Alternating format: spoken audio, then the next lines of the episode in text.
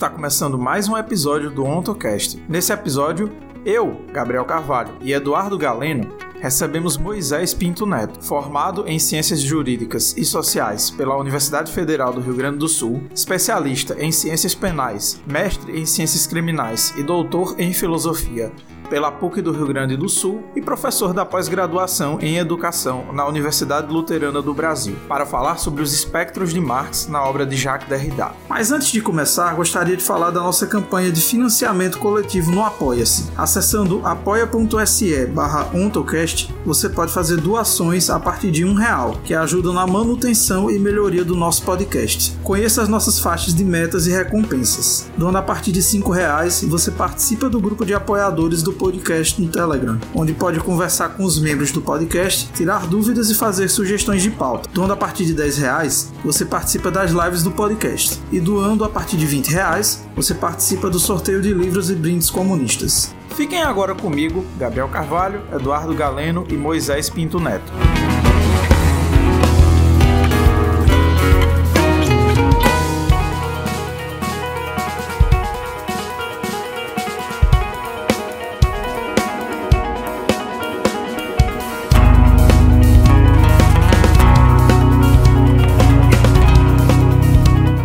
Queridos ouvintes do Ontocast. Está começando mais um episódio do nosso podcast e para quem está ouvindo o podcast pela primeira vez, eu sou Gabriel Carvalho, sou estudante de Ciências Sociais na Universidade Federal do Vale do São Francisco. Eu fui do PIBID de Sociologia, fiz iniciação científica sobre a segunda escravidão e a dominação social do tempo. Agora eu sou residente pedagógico e eu pesquiso sobre segunda escravidão e antissemitismo. E para apresentar o episódio comigo hoje, está aqui comigo o Eduardo Galeno. Edu, pode se apresentar. Meu nome é Eduardo Galeno, estudo letras na Universidade Estadual do Piauí, no campus de Parnaíba, e atualmente eu estudo as artes modernas e contemporâneas, em conjunto também com as teorias que surgiram a partir desse corpo de práticas nas artes. Eu espero que esse episódio, junto ao Gabriel e ao Moisés, possa dar outros sentidos à obra de Marx na atualidade e ver qual o papel que o Derrida teve para contrapor alguns pensamentos que acabaram por limitar esse cara tão importante pra gente que é o Marx. Espero que seja proveitoso para vocês, ouvintes do AutoCast. E o nosso convidado de hoje é o Moisés Pinto Neto. Moisés, pode se apresentar. Olá pessoal, bom dia, boa tarde, boa noite, horário que o pessoal estiver ouvindo.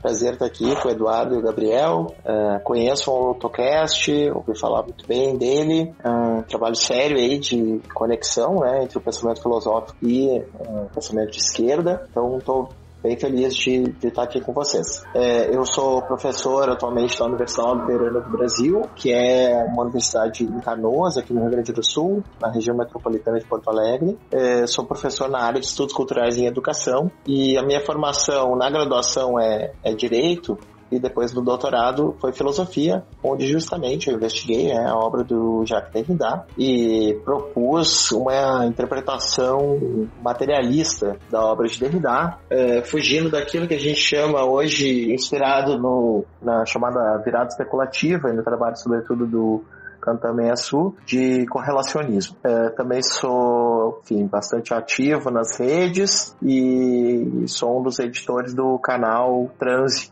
no YouTube, onde a gente promove vários debates uh, dessa natureza.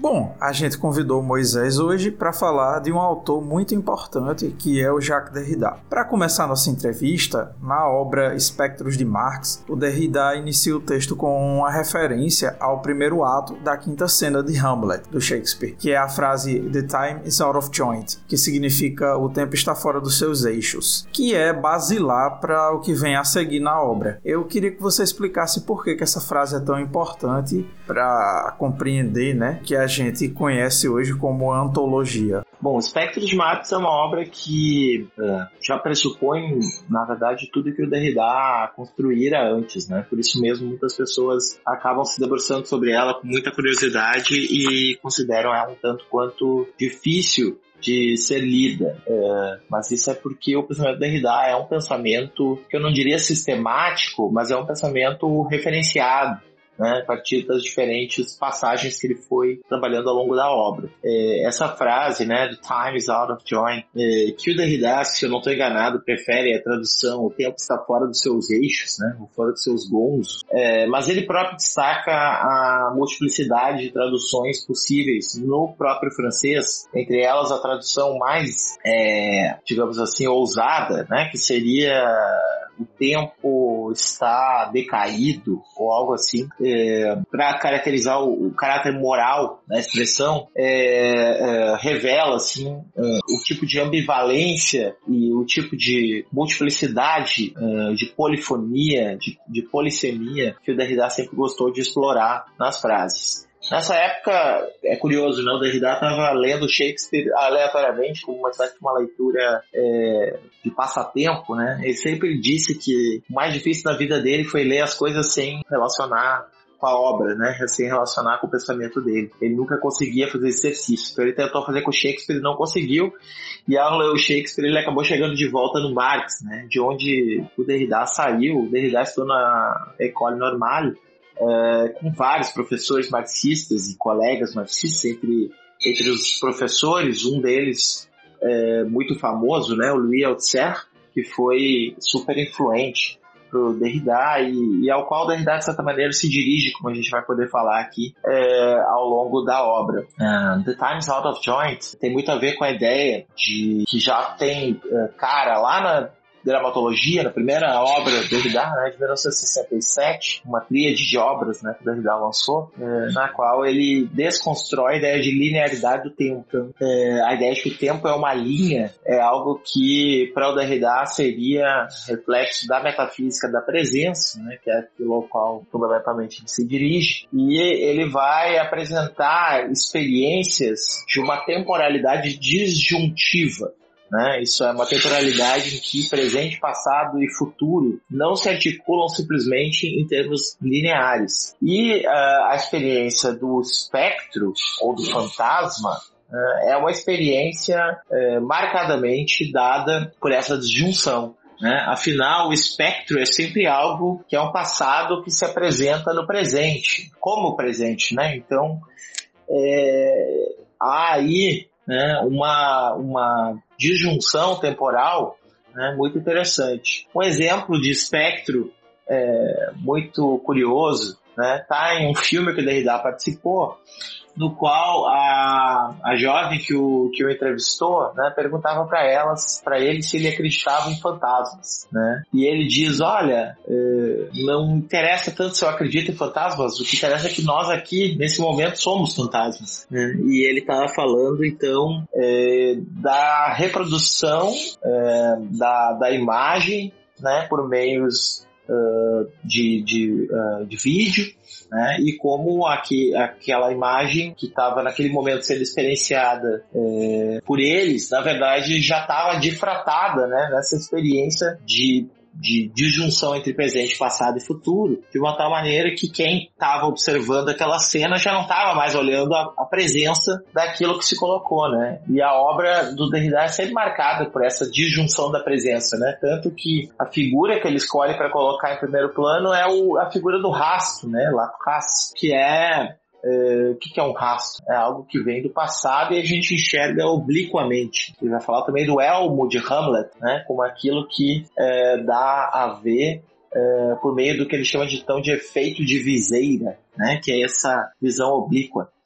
Mas para completar a figura da cena, né, do filme, o que é interessante é que o Derrida ele vai dizer no documentário sobre esse filme que o, o, triste foi que a, a jovem logo em seguida morreu, né? Então quando ele viu pela primeira vez a cena do filme, ela já estava morta, ou seja, ela já não estava mais né, plenamente presente, ela já era, de certa maneira, um espectro de certa maneira não, né? Ela era um espectro que eles estavam vendo ali, né? E hoje, quando a gente vê o filme, também o Derrida é um espectro. Então é um pouco essa questão que ele quer trazer na espectralidade, né? O quanto presente, passado e futuro estão permanentemente de junção numa experiência que a espectralidade ajuda a confundir né, essas partes. Moisés, o Derrida, ele fala de espectros no plural. Então a minha pergunta seria como que você sugere, ou melhor, como que pode ser sugerido as diferenças existentes entre os vários espectros de Marx nessa fase do capitalismo, essa fase cada vez mais marcada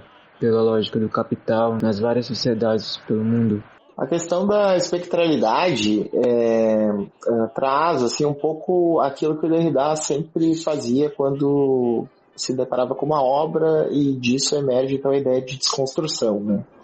Uh, Derrida nunca considerou que um autor, qualquer que ele seja, fosse um autor que sinalizasse uma única direção. Todos os autores perante os quais Derrida se debruçou, é, de certa maneira, traziam a ambivalência de apresentarem certas características que colocavam eles dentro de uma metafísica da totalidade, da presença, né, de uma teleologia, enfim, né, de tudo aquilo que é, caracteriza o que ele vai chamar de logocentrismo, de um lado, mas de outro lado contém também exorbitâncias, excessos, né, apontamentos que nos conduzem a um fora dessa totalidade, né, ou que nos conduzem não exatamente a um fora, mas a um ultrapassamento dessa totalidade, uma abertura dessa totalidade. E a desconstrução é difícil exatamente por essa característica de não se colocar contra ou a favor dos autores, mas de ver aquilo que eles apontam para dentro e para fora.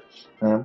E aí, nesse sentido, o, os espectros uh, são o conceito que o Derrida escolhe em Marx, né? sempre marcando o plural dos espectros, porque os espectros, por uh, estarem né, nesse nível da diferença uh, em que uh, não se reduzem a uma presença, né, mas estão todo o tempo diferendo, diferindo de si próprios, eles não se deixam jamais reduzir a humanidade, né?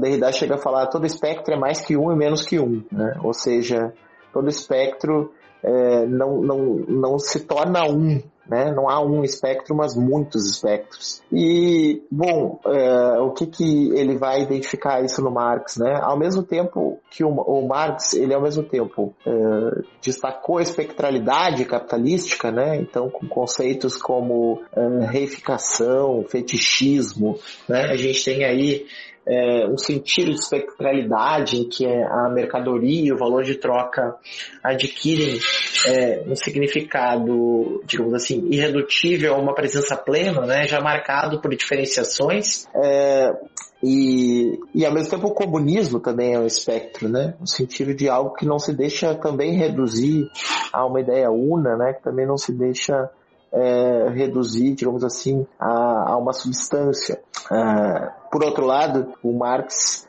é, segundo o Derrida, de certa maneira sempre tentou resolver essa espectralidade, né? resolver essa espectralidade é, num, numa espécie de reconciliação né, entre, digamos assim, essa, esse indeterminado né, que no final irá se determinar. Né? Aqui o Derrida vai enxergar muito claramente é, um certo hegelianismo no Marx, né? Uh, Hegel é aquele filósofo que, segundo Derrida, é, é, ao mesmo tempo o último pensador do livro e o primeiro pensador da escritura. Né? E, e o que que Derrida quer dizer com isso, né? Ele quer dizer que, ao mesmo tempo que Hegel transgrediu é, aquilo que a filosofia clássica colocava como idealismo, que separava né, hermeticamente o ser e o dever ser, a, o, o, pensamento e a história e assim por diante, né? Ao mesmo tempo que o, o Hegel conseguiu mergulhar na historicidade a, a filosofia né? e permitir que desse próprio movimento emergissem as formas e, e que elas fossem dialeticamente né, sucedendo umas às outras, é, Hegel também, é, de certa maneira, com a ideia de Aufhebung, né, com a ideia de é, é, supra-assunção, né, o Derrida usava mais essa, essa ideia, né, ou uh, la relève, né, ele falava, é, Hegel, é, de alguma maneira, é, partia de uma noção de presença né, nesse espírito reconciliado, né, nesse espírito desalienado que, que, que se reconcilia o, o em si e o para si, né, numa forma sublimada ali. Então, é, é, Derrida enxergava que Marx, ao mesmo tempo que via essas disjunções né, e estabelecia crítica a partir das disjunções, também é, é, e, aí, e, daí, né, então emergiam os espectros, né, e daí é, sua filosofia era povoada de espectralidades, é, também, de certa maneira, buscava controlar essas espectralidades. Né? Então, é, para não prolongar demais, né, eu acho que aqui a gente é, pode diferenciar entre os espectros e o espírito, né? onde o espírito é essa, essa figura hegeliana né, da reconciliação entre o em si e o para si, enquanto que os espectros né, é essa diferenciação, é essa diferencialidade indeterminada e é, é, indomesticável né, e inabsorvível, uh, uh, não suprassumível, uh, que Derrida coloca. Né? Derrida sempre colocou em relação a Hegel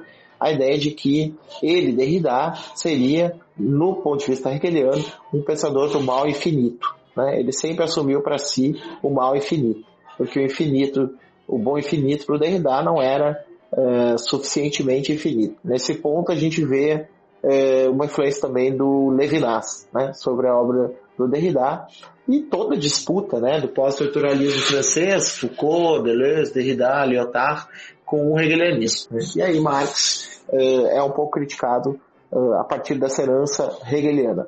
Agora, tratando dos comentários de Derrida sobre Marx, eu queria que você falasse sobre qual era a relação que ele tinha, com base na interpretação dele do Marx, com a situação entre a realidade e o espectro, principalmente por causa da frase que o Marx usa para abrir o Manifesto Comunista. Um fantasma ronda a Europa, o fantasma do comunismo, que às vezes também é traduzida como um espectro ronda a Europa, o espectro do comunismo. Pois é, muito interessante, né? Então, assim, a gente poderia pensar que Marx, e aí até usando uma imagem que aparece em algum momento da obra do Derrida, agora não me lembro se é no Spectros, eu acho que sim, mas certamente é em referência a Marx, do suprassensível no sensível, né? E o que, que, o que, que isso quer dizer? A gente tem basicamente na filosofia de um ponto de vista vulgar e redutivo, é uma grande disputa entre duas correntes, o materialismo e o idealismo, né? onde uh, o idealismo é aquela corrente que pressupõe certas uh, essências né, suprassensíveis, das quais uh, a realidade material seria uma mera cópia, né, uma cópia corrupta né, e corruptível. e do outro lado nós teríamos o materialismo, que seria aquela filosofia que postula que só existem as entidades físicas né? E toda e qualquer ideia é só um epifenômeno de uma entidade física uh, e que, portanto, nós teremos que fazer uma redução fisicalista da realidade. Né? E, claro, né, Marx uh, jamais corroborou, assim como muitos outros, né, uh, nessas simplificações. Né? Na verdade, Marx parte de um filósofo que é chamado né, de, do grande idealista Hegel, né, o filósofo do idealismo absoluto, mas que, ao mesmo tempo que é, é chamado, então, de idealista, foi o filósofo que introduziu Uh, de uma maneira radical pela primeira vez a historicidade uh, na filosofia, fazendo com que o movimento do conceito não se desse como algo alheio ao movimento real né, dos fenômenos, mas sim como algo imanente a esses, uh, essas transformações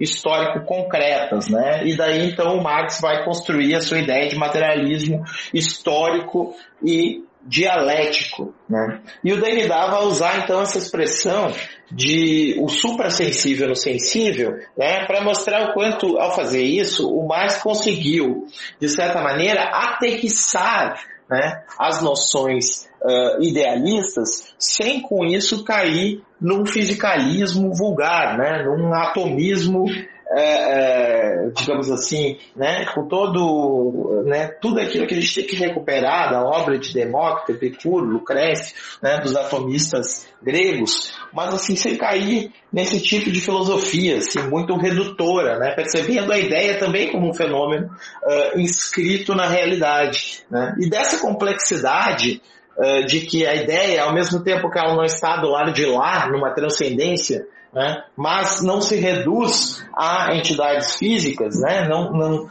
não se traduz apenas como um epifenômeno, uh, dessa noção é, uh, surge um conceito de uma certa ordem né, em que, é, uma certa dimensão, digamos assim, em que os fenômenos não são exatamente nem fenômenos materiais e tampouco fenômenos transcendentes, mas fenômenos que uh, se dão numa zona de indeterminação uh, não redutível à ideia de substância, mas ao mesmo tempo tampouco de outro mundo. Né? E justamente esse é o, o domínio que o Derrida vai chamar de espectral, né? onde a materialidade ela é muito uh, diferidora, né? ela é muito uh, rala, né? ela, não, ela não se dá é, de uma maneira assim como se fosse pegar na mão, né? mas que nem por isso os fenômenos deixam de ter é, uma inscrição na realidade, serem reais. Né? Só que eles são uma espécie de outro tipo uh, de uh, realidade que não é, se reduz à oposição filosófica entre a ideia né, transcendente e a matéria é, substantiva. Né? E, e, o comunismo, nesse sentido, né, vai ser é, um desses espectros que rondam não só a Europa, né, e aí ele vai pegar então essa frase do, do, do Marx né, e do Engels no manifesto, mas também é, um, uh, um espectro entre uh, outros na própria obra do Marx, né? Quer dizer, a própria obra do Marx que vai trabalhar com diversos espectros como a reificação, o fetichismo, o trabalho abstrato, o valor de troca, né? Diversos, a própria mercadoria, a forma mercadoria, né? Tudo isso como espectralidades que uh, vão Uh, então, uh, formar todo um campo uh, filosófico no pensamento de Marx que aponta para aquilo que interessa ao Derrida, que é essa impossibilidade de um fechamento estrutural né, e uma totalidade, né, devido ao seu caráter permanentemente diferenciador. Moisés, o Derrida parece sublinhar uma noção de dom, quer dizer, ele parece construir uma noção de dom entre justiça e herança, ao reagir ao texto do Maurice Blanchot, que foi muito importante para toda aquela galera francesa lá nos anos 60 e posteriormente também. Então, esse texto se chama Os Três Discursos de Marx e o Derrida vai falar dele quando fala de imperativo da política política. Como que a gente pode elucidar esse argumento? Derrida foi muito amigo de Maurice Blanchot é, e eles formavam uma espécie de um triângulo, né? ele, o Blanchot e o Levinas, cheio de perguntas e questionamentos entre eles, é, onde é, o Blanchot ficava com uma espécie de figura intermediária entre Derrida, mais desconstrutivo, e Levinas, é, mais um filósofo da ética, digamos assim, né?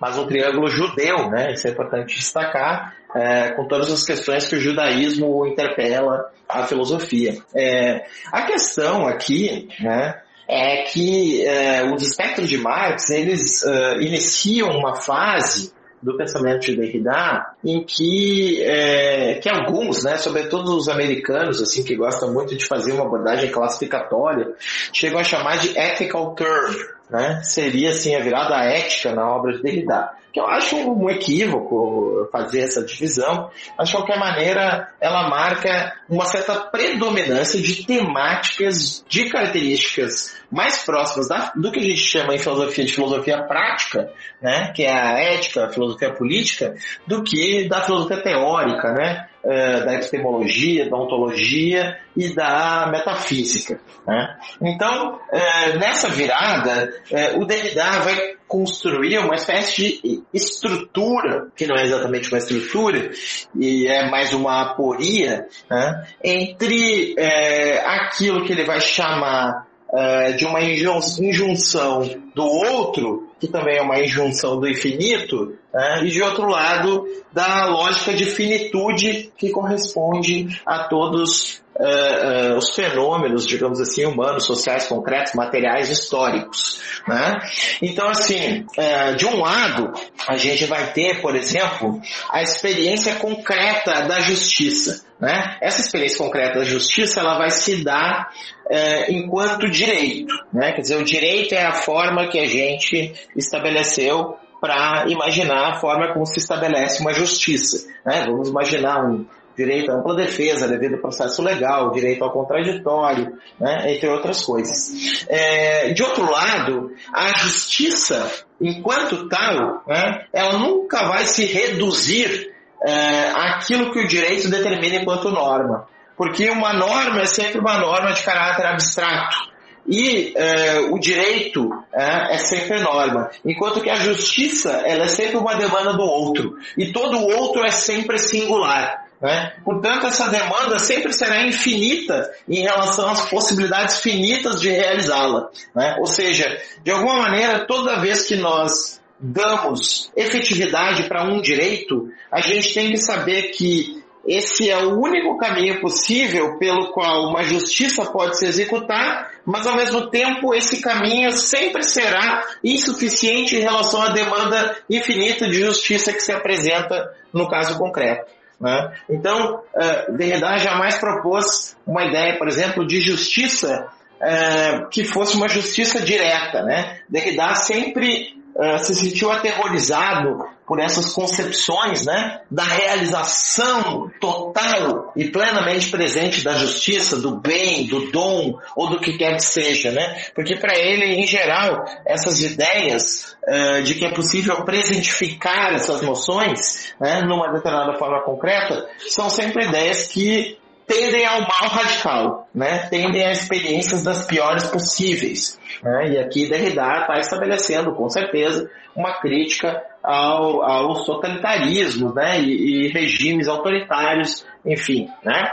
É, então, de alguma maneira, a, a, o, o fazer falível é a única maneira de fazer justiça, mas sempre sabendo que esse fazer vai deixar uh, algo de fora, né? Que a justiça uh, plena, plena nunca será realizada, exatamente porque a justiça não é uma presença, ela não é algo que se dá enquanto plenitude. A justiça é um espectro, justamente, né? A justiça está entre os espectrais, né? Ela está entre aquilo que se apresenta como infinito em si mesmo, né? E portanto que não se deixa redu reduzir a uma forma determinada. Né? Ela sempre aponta para um mais. Então ela é sempre justiça por vir. Né? Assim como a democracia também é por vir. Assim como uh, uh, o dom é por vir. Não existe algo em Derrida que se possa fechar e estabelecer uma forma determinada. Derrida defende a democracia por vir, não porque Derrida era um liberal, mas sim porque Derrida via na democracia o regime que carrega em si a possibilidade de autoaperfeiçoamento como algo inerente a si próprio e não como algo que pressupõe uma ruptura em relação a si próprio. Né? Então, a democracia de Derrida não é a democracia liberal, mas a democracia por vir, isto é, a democracia que permite as infinitas transformações de si própria e considera que as transformações são inerentes uh, a si mesmas. Uh, acabei me estendendo na resposta, mas preciso responder especificamente em relação ao Blanchot. É, então, assim, é, a questão do dom, o dom aparece aqui exatamente da mesma maneira que a justiça, como um espectral, né, que também entre o dom e a troca, né, é, nunca vai existir o dom puro, assim como entre a justiça e o direito, não vai existir a justiça pura. Né, sempre é por meio da impureza do direito ou da troca que o dom aparece. Né? De alguma maneira, é, nós estamos sempre marcados em Derrida, é, na herança, no dom ou na justiça pela troca, né? pela, pela, pelo direito ou pelo perjúrio até, né? no caso da, da justiça, né? Uh, e, desculpa, da herança. E no caso da herança, especificamente, né? herdar é sempre é, herdar é, com filtro, né? Ninguém pode herdar tudo, porque se a pessoa herdasse tudo, a vida dela se confundiria com aquilo que ela herda, né? E de alguma maneira a nossa vida não pode se confundir com a vida de outrem, né? Então é, é sempre preciso filtrar, escolher, né? É sempre preciso marcar uma decisão em relação àquilo que nós estamos recebendo. Né? Por fim, em relação especificamente a esse texto de Blanchot, Derrida queria destacar o aspecto ético da obra de Marx, né? Com ao mesmo tempo que Marx carrega um sistema, né? Carrega uma ciência, carrega uma pretensão descritiva muito incisiva no Capital, né? E aliás, isso também tem muita relação com o Althusser, toda a pretensão do estruturalismo marxista, né? É, a sua obra carrega uma injunção ética irredutível, né? Que Derrida vai chamar de messianidade, né? Isto é, por mais que haja uma tentativa de, de sistematicidade e de uh, estruturação da obra de Marx enquanto uma ciência, sempre haverá uh, algo irredutível a qualquer ciência que é essa injunção ética da justiça ao outro, né? que uh, Derrida chamará então de messianidade. Bom, tomando o que foi dito pelo Derrida sobre o imperar da política no discurso de Marx, eu queria que tu falasse sobre essa noção do que se torna violento no conceito de revolução permanente. Como que se explica a abertura do presente ao porvir que está no texto? O problema do porvir, né, de certa maneira eu já expliquei, então posso uh, ser mais breve nessa resposta, né? O problema do porvir é que a realidade extrai aquilo que é da diferença. Né? Então, a filosofia de Derrida, assim como a filosofia de Deleuze, né, são filosofias que partem da diferença.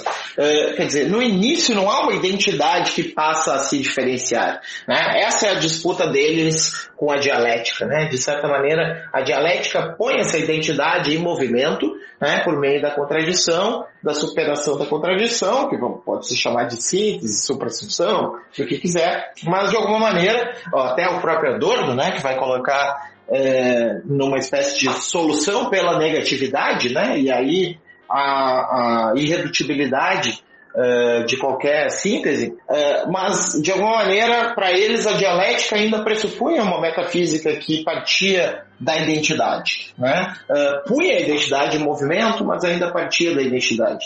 Enquanto que Derrida vai postular uma diferencialidade originalidade, originária, que ele vai chamar então de Uh, diferença com A, né? Uh, no caso em francês, diferença com A, uh, ou diferença com Y, como eu escrevo em português, né? Que é essa diferença que não é o oposto da identidade, mas a diferença enquanto esse próprio movimento de algo que nunca se deixa ver de frente, porque a gente já enxerga isso quando enxerga de uma maneira acabada, definida, a gente já enxerga isso é, é, na sua forma derivada. Né? Não é possível enxergar a diferença uh, de frente eh, justamente porque se nós estivéssemos enxergando de frente, nós já não estaríamos mais enxergando a diferença, mas o seu rastro.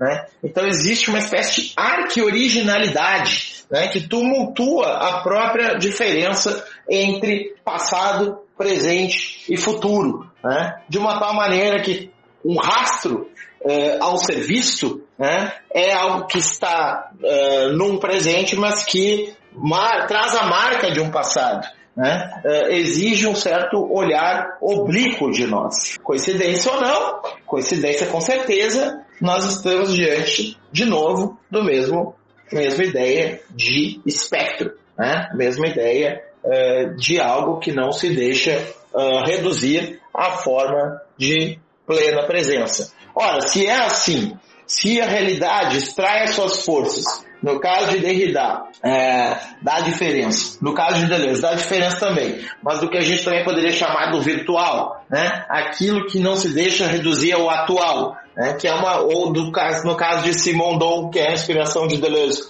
E também de Derrida, do pré-individual, né? Que é aquilo que passa por um processo de individuação, Né? Ou seja, no início existe essa espécie de caos originário né, que vai ganhando formas determinadas. É, é, se é assim, né, se a realidade é esse permanente movimento, ela também não se deixa fechar. Né? Então, para o Derrida, existe uma coincidência no pensamento ocidental entre a arqueologia e a teleologia. Né? Em que sentido? Ah, no sentido de que, uh, remetendo ao início, ao fim, a filosofia sempre estaria presa a uma ideia de presença. Né? A presença do início, no caso lá do platonismo, em que é a arché original, as essências, as ideias né, que marcam aquilo que uh, revela a verdade, ou no caso do Telos, no hegelianismo que ele está atacando, né, que é aquilo que não se dá não existe, mas que se mostra no final, né, quando o espírito se torna então uh, o espírito absoluto, né, e aí se reconcilia essas dimensões. Então, para Derrida, tudo isso seria uh, produto né, de uma mesma ontoteologia, né, ou do mesmo logocentrismo uh, filosófico. Né? E uh, o problema em relação a Marx não é exatamente o problema da política, porque Derrida tá, também sustenta a politização das relações né, de poder que são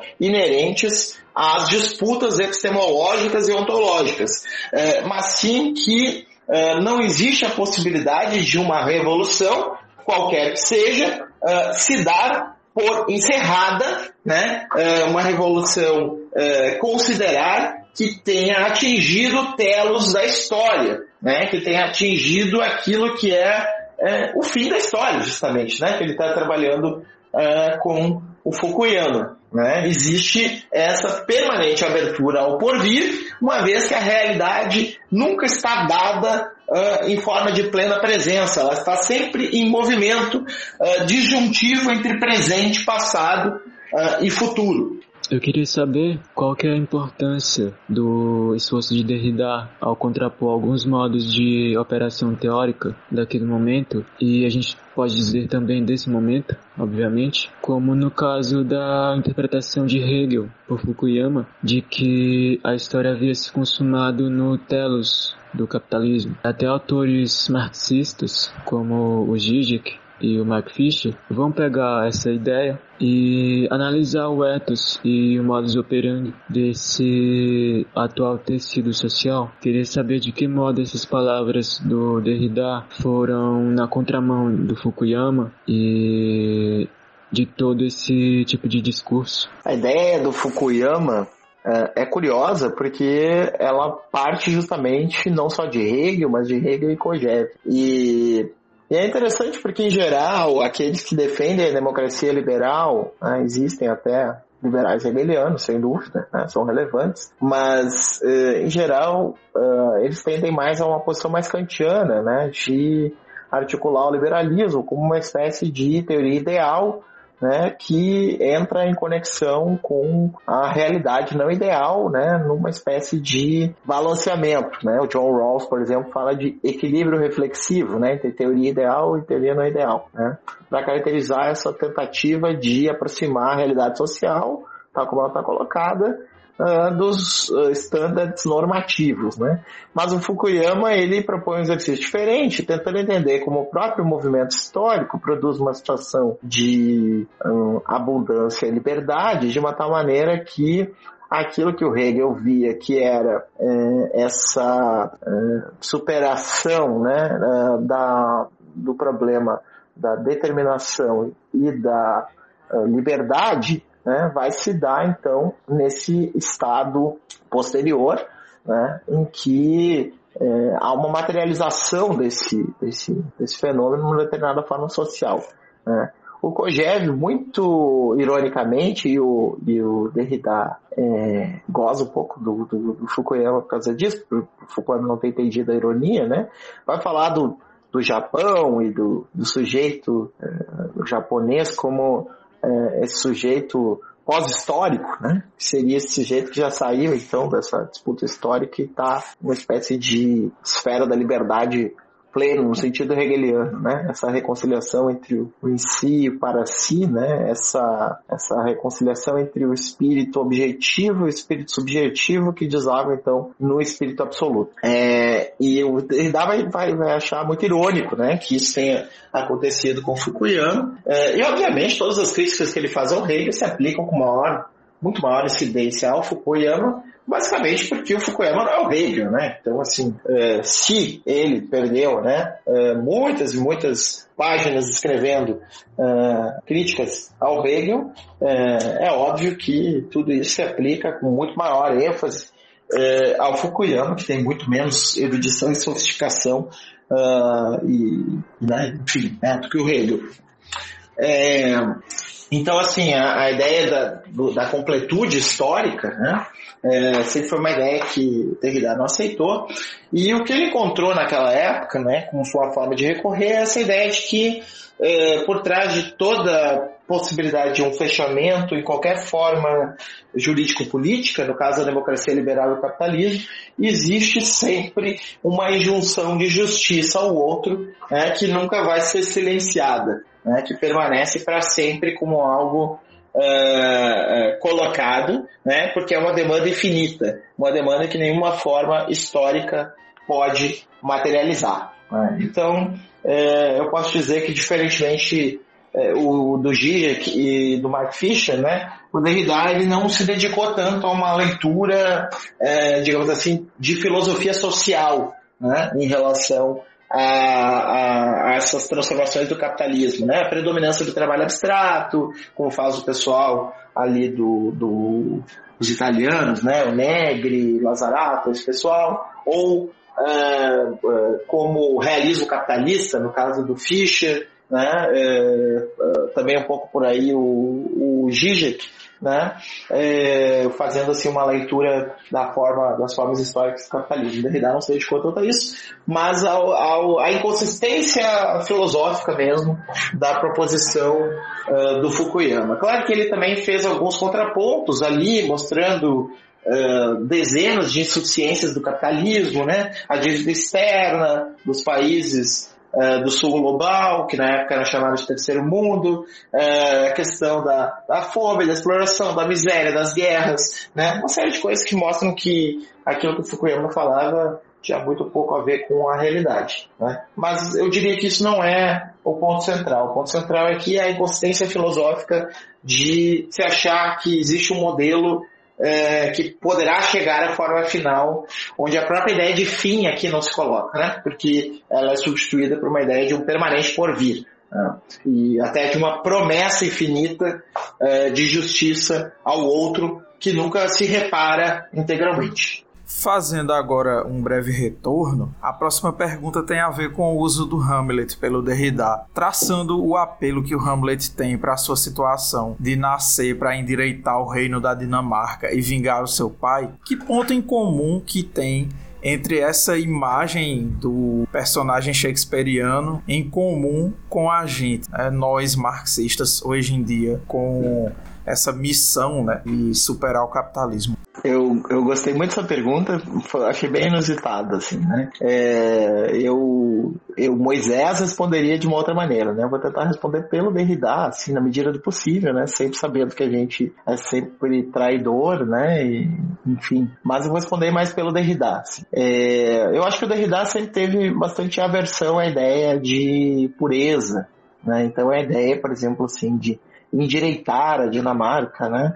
Acho algo que para o Derrida soaria é, de uma maneira autoritária, né? Soaria como algo, é, é, digamos assim, que levaria a um regime de terror ou algo do gênero, né? Derrida sempre foi um filósofo da impureza, né? Um filósofo é, da impossibilidade de a gente endireitar as coisas, né? Da, das coisas sempre estarem em fluxo das coisas sempre estarem em transformação, em metamorfose, né? Das coisas sempre estarem fugindo de qualquer possibilidade de um alinhamento, assim. Mas ao mesmo tempo que Derrida pensava isso, também é, existe essa demanda por justiça, né, muito forte. E isso vai ficar muito marcado no espectro de Marx e num livro que sai ao mesmo tempo, praticamente, que é o Força de Lei, né, onde justamente a gente tem ali uma reflexão sobre a justiça. né? É, em que a justiça ela vai aparecer é, não só como uma demanda dos vivos, mas também como uma demanda dos mortos. Né? Então,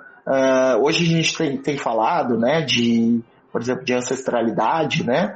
E, e acho que o Derrida trazia um pouco essa dimensão, né? De que é, fazer justiça não é só fazer justiça daqui para frente. Né? Derrida sempre é, descartou a possibilidade, aqui mais uma vez, né? Eu falo várias vezes de Hegel porque quando a gente fala de Marx a gente está falando de Hegel todo o tempo, né? E Derrida sempre juntou muito os dois, né? Então essa ideia da, da fênix, né? Que ressurge das cinzas uh, hegeliana uh, tem um livro dedicado a isso, né, que se chama Glá, é, e nesse livro o Derrida vai mostrar assim uma espécie de, de impossibilidade é, desse espírito que é, sublima suas feridas, né, mostrando ao contrário como esse corpo é cheio de marcas e cicatrizes. E o que eu quero dizer com isso? Eu quero dizer com isso é que é, não há possibilidade para Derrida da gente é, fazer uma espécie de futuro apagando o passado.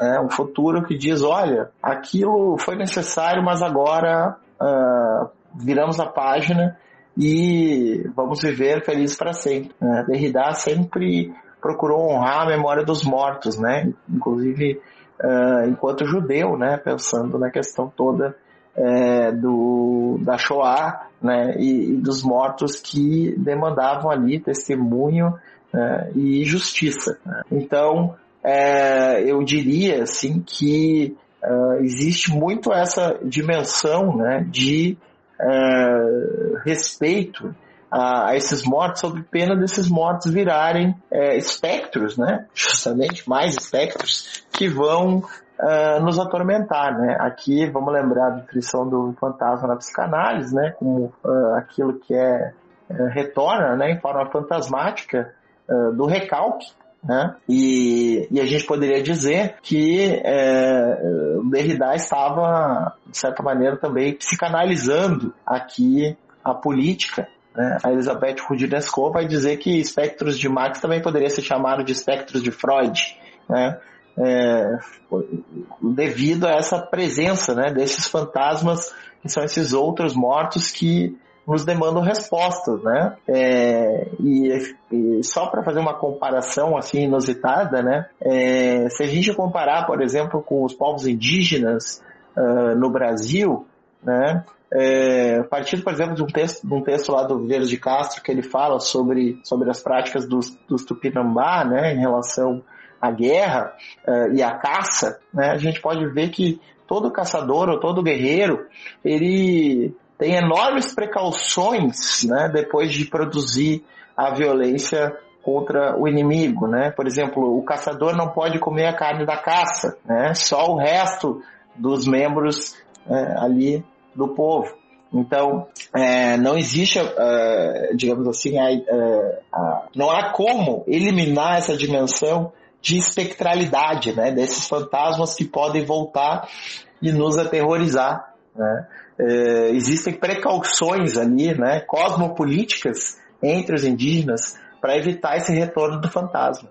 Né? E o Derrida diz, de certa maneira, que quando ele pensa numa injunção de justiça, é sempre no sentido de é, não só fazer justiça aos vivos, né? mas também de fazer justiça aos mortos. Né? A redenção não é algo que se dirige unicamente aos vivos, mas também aos nossos antepassados. Por isso também uh, aparece como uma questão central para a obra do Derrida o problema da memória, que aliás será trabalhado em outro livro, né, que compõe praticamente uma tríade, né, com espectros de Marx e força de lei, que é o mal de arquivo, onde ele discute a questão da memória em Freud né, e no historiador israelense o Yerushalmi. Por fim, Moisés, o livro aqui analisado por você tem uma homenagem de Derrida à memória da figura de Chris Hani, que combateu a política segregatória na África do Sul e foi assassinado em 93. Queria saber da sua opinião como alguém que participa desses debates sobre política, sociedade, filosofia, de que maneira essa homenagem ainda pode reverberar atualmente no Brasil, para o nosso contexto, principalmente pelo fato desse novo governo surgir em meio à barbárie que foi o antecessor. Queria saber isso de você o Derrida ele sempre teve essa questão de que mesmo fazendo textos que podem ser considerados assim abstratos, é, ele sempre teve um posicionamento de conjuntura muito responsável e é, demarcado. Né? Ele nunca hesitou em se posicionar acerca de nada, né? desde questões internas lá da França até questões internacionais. Também teve defesa de é, militantes do MST, teve José Rainha, né? teve é, diversas investigações sobre o Mandela. É, esse livro mesmo dos espectros de Marx, né, também marca assim, um certo posicionamento conjuntural, de momento em que parecia haver uma espécie de pax americana, né, uma espécie de fechamento para qualquer debate fora do capitalismo liberal. Então, assim, o Derrida sempre, o 11 de setembro, depois, e assim por diante, né, é, sempre o Derrida marcou posição, assim, nas questões mais conjunturais, assim. E, e esse e esse texto pode ser entendido nessa, nessa seara. Mas a gente também pode fazer uma interpretação mais ampli, ampliativa né, e dizer que o problema do, do racismo sempre esteve presente na obra do Derrida. Né? Desde sempre, é, a, a, a, ideia dele de que a, a teologia, né, a metafísica ocidental e o logocentrismo é, atuaram no sentido de formar é, dualismos em que um dos polos era assimétrico né, e hierarquicamente inferior, definido como o não outro. Né? E nisso, uh, a gente pode ver também a influência aí do Levinas, né? esse polo de alteridade né, em relação à identidade ocidental é, ele é sempre jogado na esfera do não ser e, consequentemente, é, possivelmente exterminável, inferiorizável, dominável, subjugável. A mulher, a criança, o selvagem, o negro, o judeu, né, e assim por diante. É, de forma que essa questão do racismo né, comparece estruturalmente e pessoalmente na obra de Derrida pela questão do antissemitismo. Né?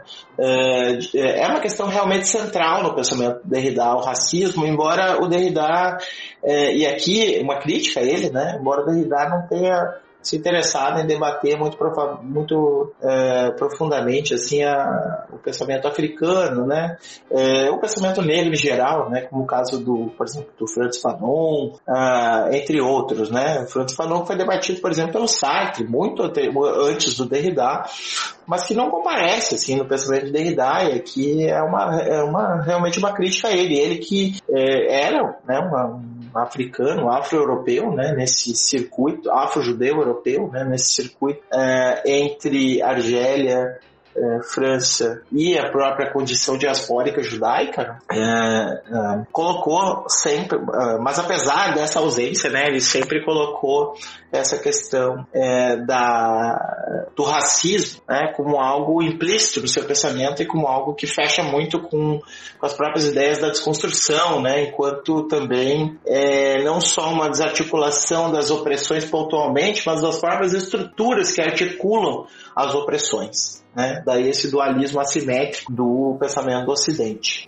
É, e, portanto, toda a relação também de Derrida com esse problema do apartheid e também a relação de Derrida é, com é, o chamado pós-colonialismo na época, depois é, agora se fala de descolonial, decolonial, até contracolonial, né, para caracterizar essa questão do colonialismo. O colonialismo é uma ferida muito clara no pensamento de Derrida é, e isso é inegável, né, basta ler. É, em relação ao Brasil atual, né, para fechar, eu acho que isso é central, né? Eu acho que eh, aqui falando por mim, né, na minha perspectiva atual, acho que o bolsonarismo deixou muito explícito que o poder uh, no Brasil se executa sobretudo com, enquanto poder colonial, né, de um colonialismo interno, né, de um colonialismo que reduz o outro a não ser, uh, de um colonialismo de caráter racista, né, que não é só um racismo uh, pigmentar, né, contra os negros, é um racismo é, espiritual, né, que, que se dá em relação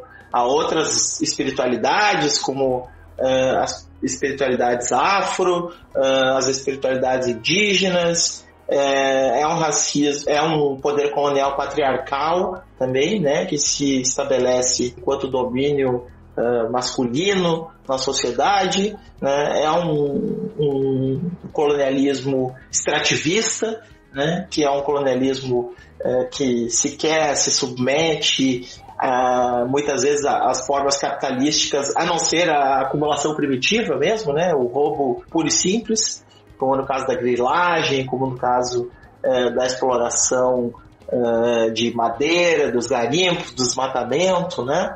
Então, a gente tem aqui, a meu ver, uma questão central para o Brasil, né, que é discutir como esse poder colonial é um poder fundamentalmente estruturado pelo racismo, né?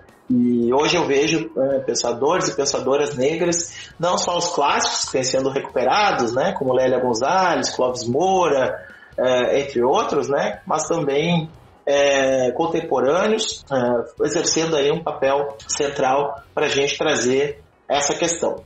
Muito bem, gente. Vocês têm considerações finais a fazer ou alguma recomendação de leitura para os nossos ouvintes? Então vocês podem ficar à vontade para fazer suas considerações finais. Eu queria só agradecer pelo convite, né? Sempre bom, uma, uma boa oportunidade uh, debater esses assuntos. Eu venho trabalhando nesse livro diversas vezes em seminários e, e outras instâncias aí, grupos de estudo. Então sempre eu gosto muito desse interesse. Acho que esse livro do Derrida é um livro importante, um livro uh, bastante relevante no, no, conjunto da obra dele. E fico feliz pelo interesse e pelo interesse também de vocês em, em me trazerem para o podcast e tal, para conversar sobre isso. Fico muito feliz, satisfeito de ter estado com vocês. Sempre me pedem aí recomendação de alguma coisa para começar a ler o Derrida, né? E eu sempre digo que é bastante difícil é, a entrada, assim, ela exige um certo, é, um certo desprendimento da ideia de que tudo tem que ser entendido imediatamente, né? É um processo. Mas também acho que boa parte do pessoal que escuta o podcast lê Marx e outros autores difíceis, então não vai ser, assim, também algo de outro mundo. É, eu acho que, assim, em geral, para entrar no Derrida, eu recomendo o Escritura e a Diferença, né? Eu acho que um, a Gramatologia. E o outro livro é Oposições, que é um livro de entrevistas dele, que eu acho também que ele discute bastante essa questão, ele é interpelado lá por uns franceses maoístas, né? Tem toda essa discussão com o marxismo, colocaram de uma maneira bem interessante, né? Depois tem um livro de entrevista dele também com a Rudinesco, mais recente, que é o de que amanhã, ali do início dos anos 2000, é, que também é um mapa interessante, assim, pro pensamento dele, né? E de é, interpretação do Derrida, é, eu acho que eu gosto assim de interpretações como a do Martin Haglund, ali, né, que tem um livro que se chama uh, Autoimunidade. Ah, agora me esqueci, mas é uma coisa com autoimunidade, vocês procuram lá e vão achar tá? É, e gosto também é, bastante dos textos do Fabiano do Enrico Romandini, né? É, que é um autor argentino, filósofo argentino, acho que uma obra bastante extensa, que a meu ver é, levou muito longe, né? Acho que foi a pessoa que levou mais longe, inclusive, essa ideia de espectralidade, né? Eles chegaram a falar lá no início do podcast sobre antologia, né? Se era a melhor forma de, de trabalhar.